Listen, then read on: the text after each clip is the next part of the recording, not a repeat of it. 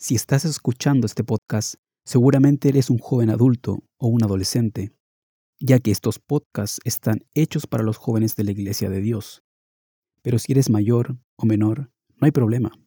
Te será de gran ayuda también. Comienzo de esta manera porque tengo una pregunta que afectará en mayor medida a los jóvenes. La pregunta es, ¿alguna vez te has sentido desconectado? ¿Desconectado de qué? Podrían decir. Es una buena pregunta y la respuesta sería desconectado de la iglesia. Ok, probablemente tengo tu atención. Podría atreverme a decir que muchos de los oyentes que están escuchando ahora se sienten o se han sentido desconectado en algún momento.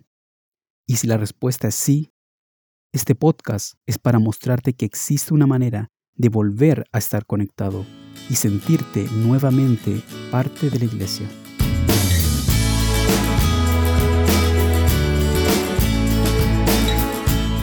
Hola, mi nombre es Pablo Seura y esta es una traducción del podcast de Nathan Willoughby en Algo para Reflexionar, el podcast para jóvenes y jóvenes adultos de IDAM. Volviendo a nuestro asunto, repito la pregunta. ¿Alguna vez te has sentido desconectado de la iglesia? Déjame comenzar contándote que yo nací y crecí en la iglesia. Y voy a ser sincero en confesar que en un punto me sentí, bueno, desconectado. Y con ello me refiero a que sentí que no había un lugar para mí ahí, que no encajaba, que estaba como flotando. Me sentía que era muy joven para ayudar y hacer una diferencia. O me sentía que era tratado como alguien que no sabía nada. Después de todo, era cierto que habían personas mayores y más calificadas que yo, que sabían cómo hacer las cosas. Como todos, tenía varios buenos amigos en la iglesia y compartíamos muchas cosas. Cada sábado pasábamos tiempo juntos o incluso durante la semana a veces nos veíamos. Y hacíamos deporte casi todos los domingos. Pasábamos mucho tiempo juntos y estaba conectado con mis amigos. Pero me comencé a desconectar de la iglesia. ¿Por qué? Bueno, por las razones que mencioné hace un momento, pero hablemos de eso más tarde. Hoy en día, la convivencia con amigos en la iglesia quizás es un poco diferente, sobre todo si vives en una congregación pequeña. Quizás no pueden verse cada sábado, quizás solo en las fiestas o campamentos, o quizás sí se ven todos los sábados, pero no pueden juntarse tanto en la semana por tantas ocupaciones o por la distancia. Sin embargo, aunque no puedan verse más de lo que les gustaría, igualmente pueden mantenerse conectados. Bueno, en las redes sociales como WhatsApp, Instagram, TikTok o cualquier otra. Pero, vale la pena que hagamos la pregunta. ¿Tú y tus amigos se sienten conectados con la iglesia? Quizás se sientan conectados entre sí, pero ¿se sienten realmente conectados con la iglesia? Seamos honestos. Si la respuesta es no, ¿por qué no? Quizás sientas que eres muy joven para hacer una diferencia.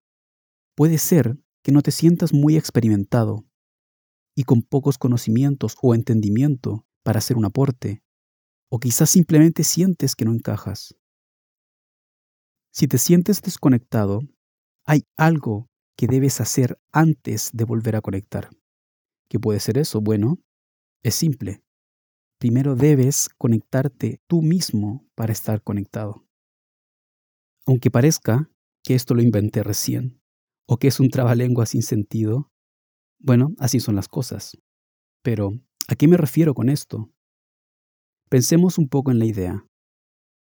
Si tienes un dispositivo inteligente, ya sea computador, tablet o celular, en la configuración hay un apartado que dice tiempo de pantalla y dice cuánto tiempo dedicas a las aplicaciones del dispositivo semanalmente.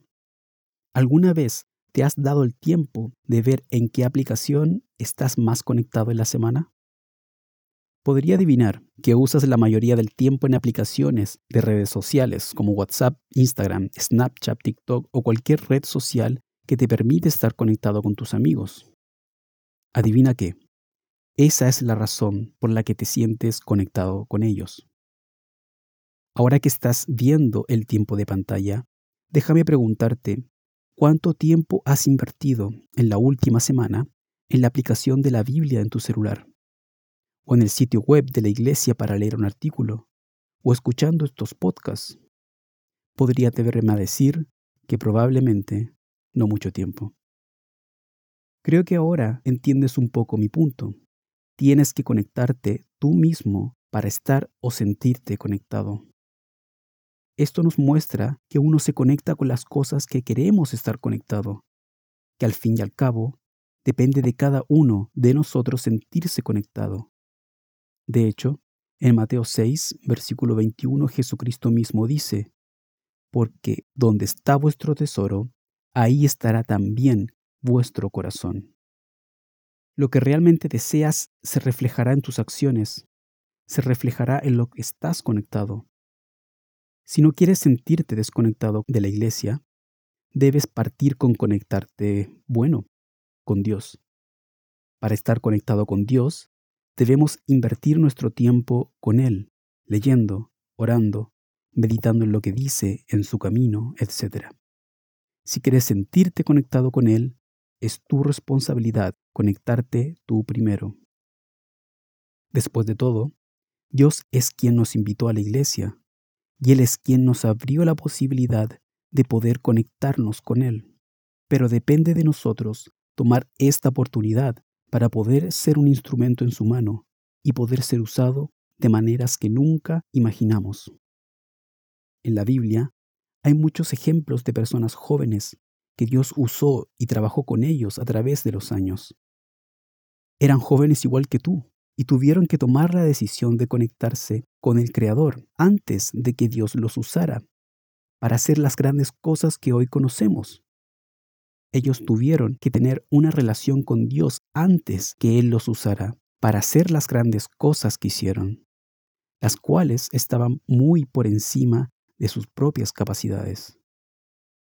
Te animo a leer las escrituras donde se encuentran las historias sobre lo que Dios hizo por medio de Esther, José, David, Daniel, Samuel, Josías, Jeremías y muchos más.